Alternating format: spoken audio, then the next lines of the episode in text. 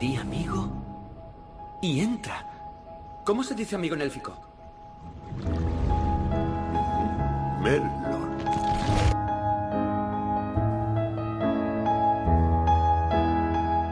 ¿Podrías, podrías venir a leérmelo otra vez mañana? Como desees.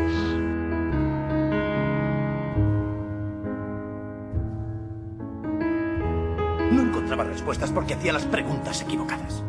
Hay que hacer las preguntas correctas. ¿Qué sería de la vida sin dragones?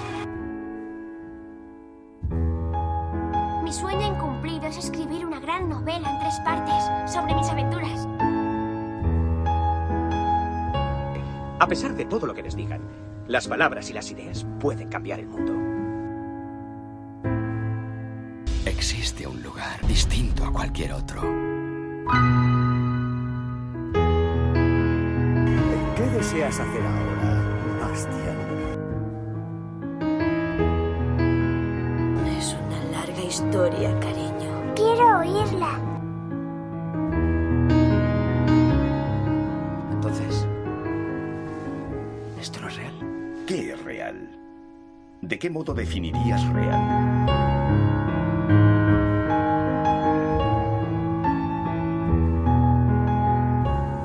Las palabras son, en mi no tan humilde opinión, nuestra más inagotable fuente de magia, capaces de infligir daño y de remediarlo.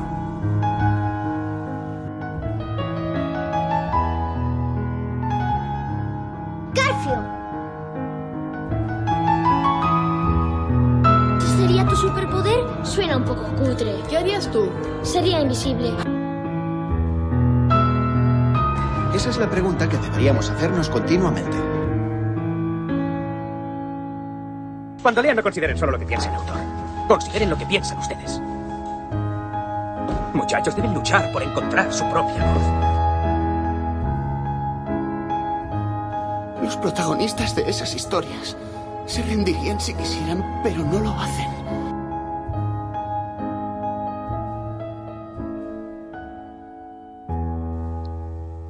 Prosigue el poderoso drama y que tú puedes contribuir con un verso.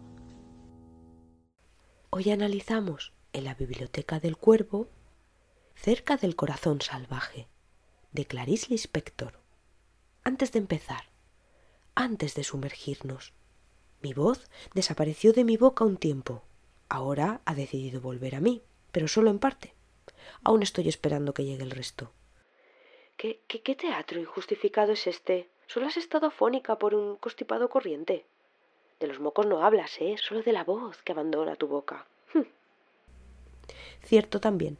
Solo quiero exponer que quizá hoy suene un poco diferente. ¿Te parece bien que se lo cuente a las leyentes? Me parece que eres un poco dramática. Efectivamente. Aclarado esto, acerquémonos al corazón salvaje. They tell you while you're young. Girls go out and have your fun. Then they hunt and slay the ones who actually do it. Criticize the way you fly when you're soaring through the sky. Shoot you down and then they sigh say, She looks like she's been through it. Lord, what will become of me once lost my novelty? Si me preguntas cuál es la temática general de los libros de Clarice Lispector, te diría que el tema central es ella misma y al mismo tiempo todo lo que está fuera de ella misma. Si me preguntaras por el estilo, te diría que hace una traducción simultánea a su lenguaje único de todo lo que ve.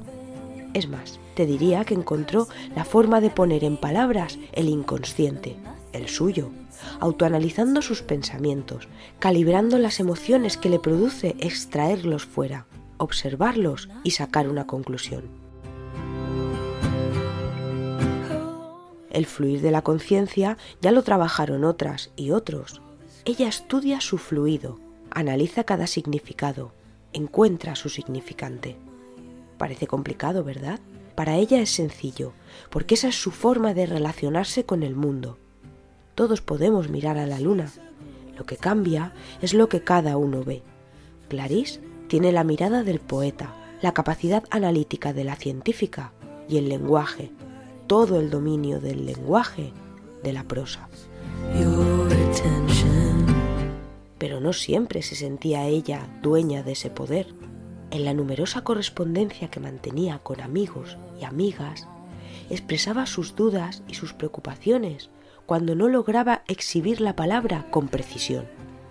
A su amigo, el escritor brasileño Fernando Sabino, le decía en sus cartas, A veces la palabra que falta para completar un pensamiento puede tardar media vida en aparecer. El escritor José Cardoso la consideraba una de las grandes exponentes de la literatura brasileña. Es a él a quien Clarice contaba sus pensamientos sinceros sobre el acto de escribir. Antes de escribir tenía la impresión de que te iba a contar cómo he escrito, cómo he dudado, cómo me parece horrible lo que he escrito y cómo a veces me parece maravilloso y dos días después como aquello no vale nada. Cómo he aprendido a ser paciente, cómo me da miedo ser una escritora bien instalada, cómo tengo miedo de usar mis propias palabras, de explorarme pero no solo reflexionaba sobre sus obras durante el proceso de escritura, sino también después de que se publicaran. Tras la edición de esta novela, su primera novela publicada, Lispector escribió en una carta a Francisco Barbosa. Ahora estoy un poco deprimida porque venía leyendo partes en el tranvía y he descubierto que si valió la pena escribirlo, no vale la pena leerlo. Las cosas mueren en nuestras manos.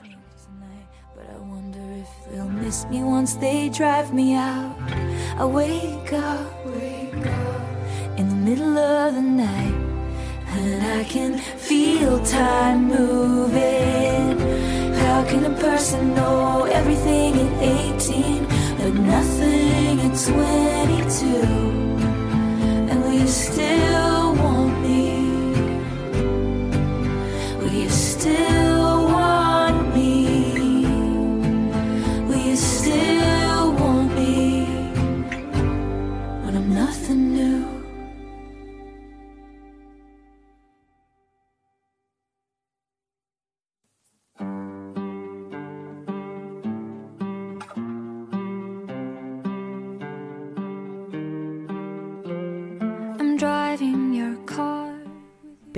Estas dudas e inseguridades solo estaban de paso. Clarice Lispector respiraba y vivía a través de la escritura, aunque esta forma de estar en el mundo también la hacían sentirse aislada de él. Así lo explicaba ella misma. Yo creo que cuando no escribo estoy muerta. Prefiero escribir por la mañana temprano. Me despierto de madrugada a las 4 o las 5. Fumo, tomo café sola, sin ninguna interferencia. Dicen que soy hermética. ¿Cómo es que puedo ser popular siendo hermética? Yo me comprendo. No soy tan hermética para mí. Bueno, hay un cuento mío que ni yo comprendo muy bien. El huevo y la gallina. Es un misterio para mí. Pero mi favorito es uno que escribí sobre un bandido, un criminal que murió con 13 balas de la policía cuando con una sola bastaba. Yo escribo sin esperanza de que lo que escribo altere algo. No altera nada.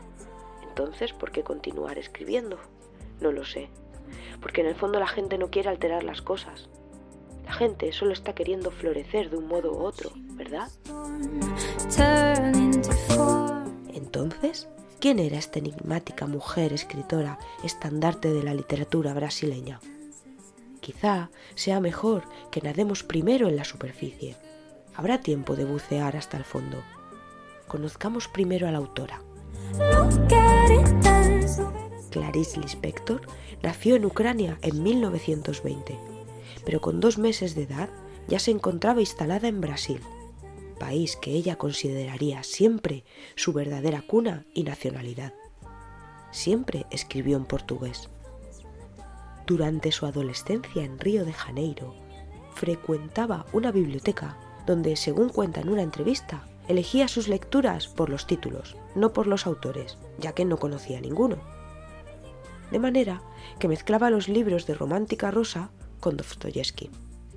De uno de esos paseos por la biblioteca, ella cuenta. En otra vida que he tenido, a los 15 años, entré en una librería que me pareció el mundo que me gustaría habitar.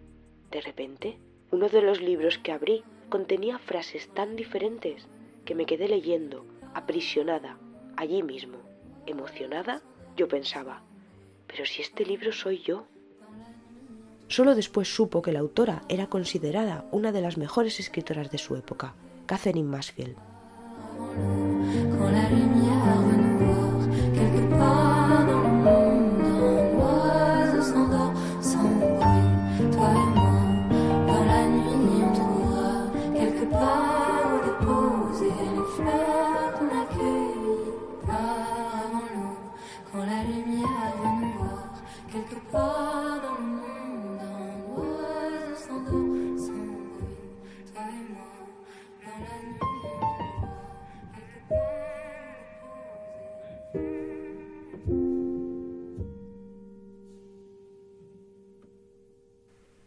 Ingresa en la Facultad de Derecho en 1940 y es en estos años donde escribe Cerca del Corazón Salvaje, su primera novela, que será publicada en 1943.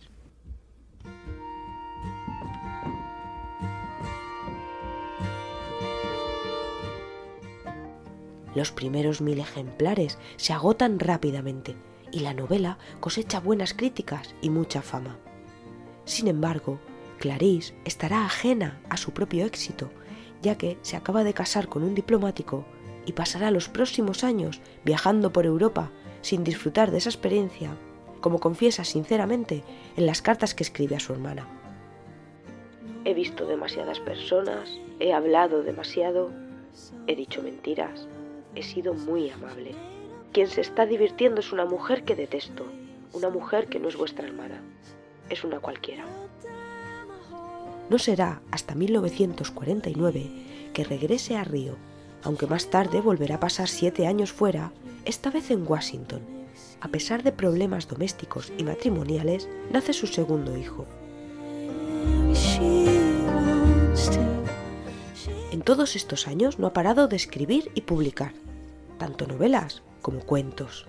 Para los estudiosos de su obra, era una cuentista de inusual maestría dueña de extraordinaria inventiva, autora de textos enigmáticos y sorprendentes, llenos de interrogantes. También fue periodista en distintas épocas de su vida. Escribía con el seudónimo Teresa Cuadros artículos de diario y revistas. Se divorcia, se dedica al cuidado de sus hijos y no deja de publicar. Fue en estos años cuando escribe La Pasión según GH, su novela más famosa en 1967 sufre un grave accidente. Es bien conocido que fumaba constantemente. Se quedó dormida en la cama con un cigarrillo y se despertó cuando las sábanas empezaron a arder. Intentó apagar las llamas con las manos, lo que le dejó graves secuelas. Participará en 1968 en la multitudinaria manifestación contra la dictadura militar de Brasil por otro lado, curiosamente, en 1975 fue invitada a participar en el primer Congreso Mundial de Brujas, en Bogotá. Será allí donde lea ella misma, y para todas, su cuento más famoso, El huevo y la gallina. De este tipo de eventos, de las respuestas en entrevistas, de las solapas de sus libros, de testimonios de amigas de sus crónicas de prensa, de su correspondencia con amigos. Es donde vemos su modo de escribir, de pensar, también en sus novelas y en sus cuentos. En todo ello encontramos un factor común, que todo gira en torno a una reflexión sobre cómo triunfar sobre los límites de la palabra. La palabra tiene su terrible límite. Más allá de ese límite está el caos orgánico. Después del final de la palabra empieza el gran alarido eterno. Esta forma en la que ella se consideraba escritora estaba más allá de ser su profesión. Era una forma de existir, su medio de expresión, Yo no soy una profesional. Yo escribo cuando quiero. Soy un amateur. Profesional es el que tiene una obligación consigo misma o con otro. Yo me preocupo por no ser una profesional para mantener mi libertad.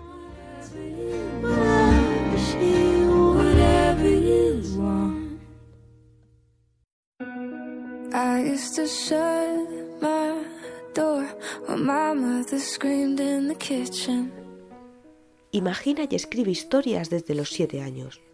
Y aunque fue evolucionando en el contenido y los temas, el estilo se mantuvo salvaje. Decía que cuando era adolescente mi forma de escribir era caótica, intensa, enteramente fuera de la realidad de la vida. Escribía con una timidez enorme y una timidez osada. Era tímida y osada al mismo tiempo. Aunque en varias ocasiones se le preguntó por los escritores que le habían influenciado, pocas veces dio nombres concretos. Decía que lo mezclaba todo. Leí a los 13 años a Hermann Hesse y me impactó. Allí empecé a escribir un cuento que no acababa nunca más. Lo terminé rompiendo y tirando. ¿Por qué? ¿Es por alguna emoción o reflexión en concreto? Le preguntaba el entrevistador ante estas declaraciones. Rabia, un poco de rabia. ¿Con quién? Conmigo misma. Estoy medio cansada de mí misma. Una podría pensar que con esta clase de emociones sería un poco complicado escribir cuentos para niños, pero lo cierto es que los escribía y mantenía su estilo enigmático y profundo, aunque cambiaba el punto de partida para abordarlos. Cuando me comunico con un niño es fácil porque soy muy maternal. Cuando me comunico con un adulto, la verdad, me toca comunicarme con más secretos de mí misma. Eso es difícil. ¿El adulto es siempre solitario? El adulto es triste y solitario. Un niño tiene la fantasía suelta. Entonces, cuando un ser humano crece se transforma a triste y solitario. Eso es secreto. En cualquier momento la vida basta un shock, un poco inesperado, y eso sucede. Podría añadir también que fue un espíritu obsesionado por la introspección y por los rincones oscuros del lenguaje, buscando la máxima precisión en el análisis de los estados del alma, del alma de la mujer, y preocupada por el fracaso de la palabra como medio de penetrar la realidad. Casi todas las declaraciones suyas que te he leído son sacadas de la única entrevista filmada en vídeo que concedió en 1977 al canal de TV Educativa de Sao Paulo. Solo he seleccionado algunos fragmentos, pero puedes encontrarla entera en YouTube. Dura 22 minutos y es hipnótica por la energía subyacente que desprende la escritora. Ella pidió que no fuera publicada hasta después de su muerte. Las últimas palabras que diría en esa entrevista son Estoy hablando desde mi tumba. Moriría dos meses más tarde.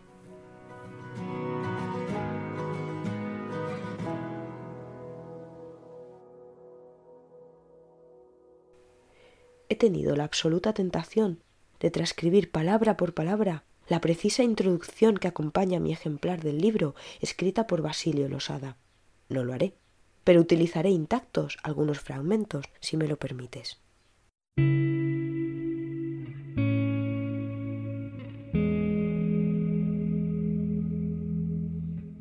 Still here in this bed that I crawled in.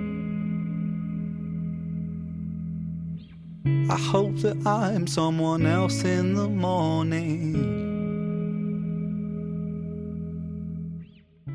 Ya has conocido a la autora. Hemos recorrido la superficie de su vida y su obra. Ha llegado el momento de bucear, de bajar a las profundidades de sus pensamientos. Dame la mano, coge aire y buceemos cerca del corazón salvaje.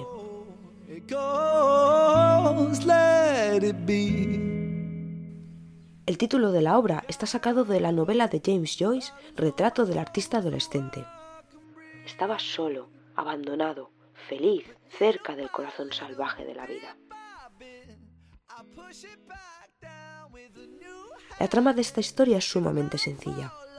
Acompañaremos desde la niñez a Juana, una niña a la que conocemos feliz, pero que en las primeras páginas tendrá que afrontar la muerte inesperada del padre. A partir de este suceso, la vida de Juana y la historia se construye a través de los hechos cronológicos y puntuales de su vida.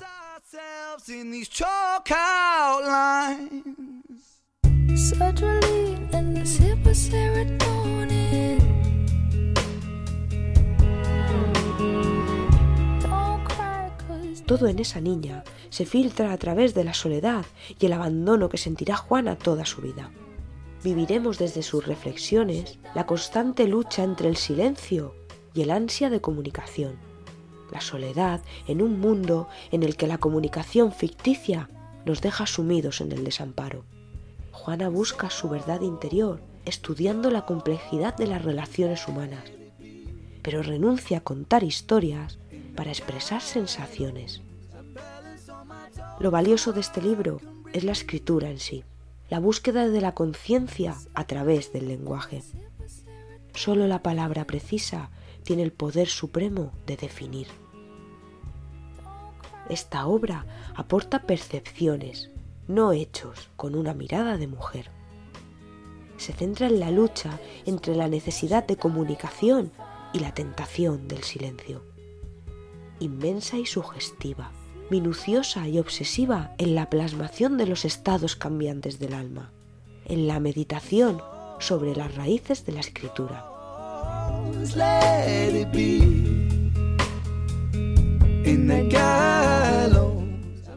Limpia y bella, oscura y magnética, así se siente su prosa.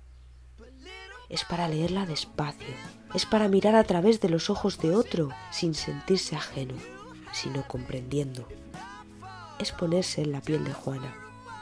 Es definirte a través de los límites de las emociones de otro. Más adelante, Juana será acogida en casa de una tía de la familia que vive junto al mar. Tendrá un profesor que la marcará profundamente, ya que será para ella su nueva figura paterna. Más tarde se casará en un matrimonio muy conveniente, pero insípido e hipócrita. Los hechos no importan. Lo que te atrapará de esta obra será la percepción, la expresión de las emociones cambiantes, la matización del instante. Solo las palabras pueden expresar el silencio. Las palabras son sonidos ordenados, una música que se aprecia ordenada sintácticamente. El silencio es el centro de su obra también la meditación y la experimentación sobre los límites de la palabra. Las palabras son la frontera que nos separa del alarido eterno.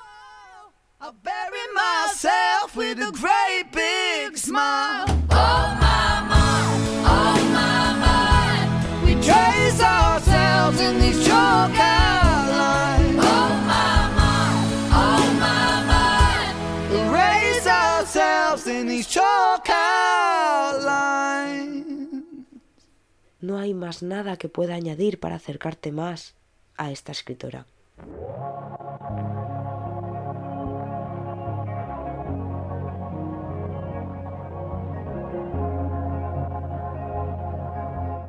Ahora lo siguiente más cerca es leerla.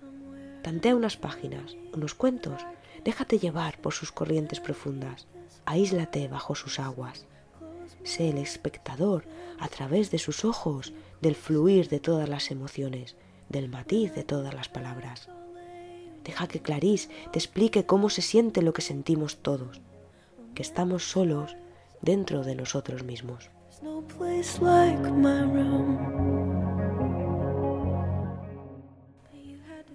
Por si no quieres, no puedes o no te atreves, te leeré unas páginas finales de su obra, con sus palabras me despido.